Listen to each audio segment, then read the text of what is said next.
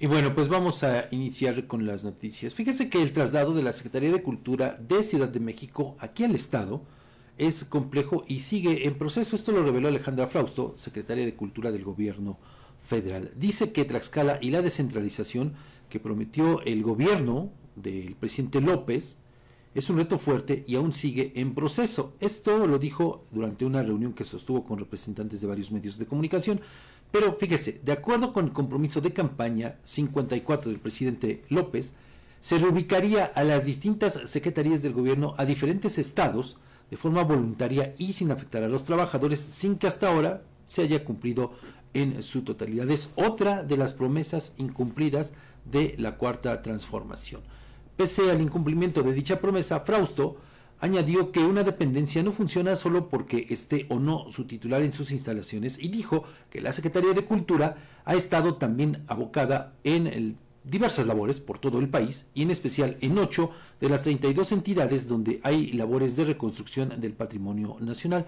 No obstante, reconoció que ya hay 93 empleados de la dependencia mexicana en un inmueble rentado por el gobierno mexicano aquí en el estado, eh, mismo que dijo volverán a arrendar el año próximo. Pero pues aquí el asunto es que no dijeron eso. El mismo presidente López, cuando tuvo esta ocurrencia de la llamada descentralización, pues prometió que se vendría toda la dependencia. En este caso la de cultura, ¿no? Para, en el caso de Puebla era la Secretaría de Educación, ¿verdad? Si no me equivoco. Pero, pues mire, no ha cumplido con su promesa. Y es que, pues, es algo uh, muy lógico, ¿no?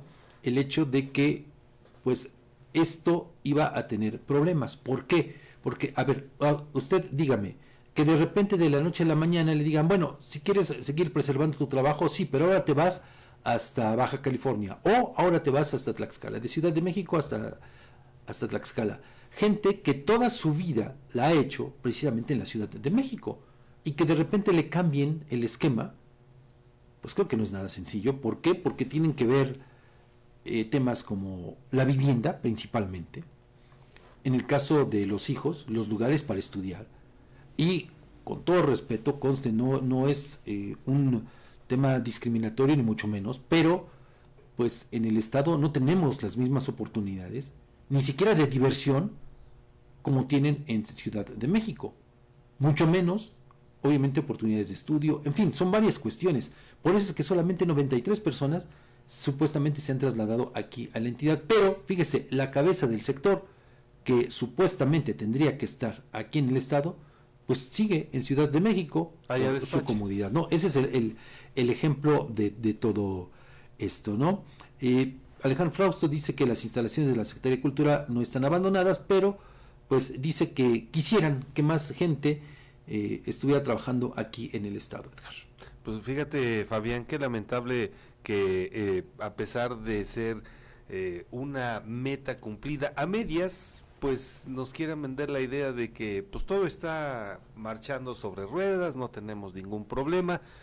Y eh, al final de cuentas, Fabián, lo, lo, se ha evidenciado cuánto dinero se está gastando arrendando espacios sin que sean utilizados, porque ese es otro problema. Pero no, no bueno, no, tengo idea de cuánto se esté pagando, Edgar, pero el, el asunto no solamente radica en eso, si, sino en el engaño, ¿no? Eh, a partir de una ocurrencia, ¿no? Sabías que esto iba a ser demasiado difícil de lograr, pero aún así te empeñas por un capricho en hacer las cosas cuando, pues, ahí está, ¿no? A ojos vistos que no está funcionando precisamente esta ocurrencia. Pero bueno, le digo, ya nos enfilamos para el último año, los últimos meses prácticamente de la Administración Federal y pues, ¿quién sabe qué va a pasar con todo esto? ¿Quién sabe qué va a suceder?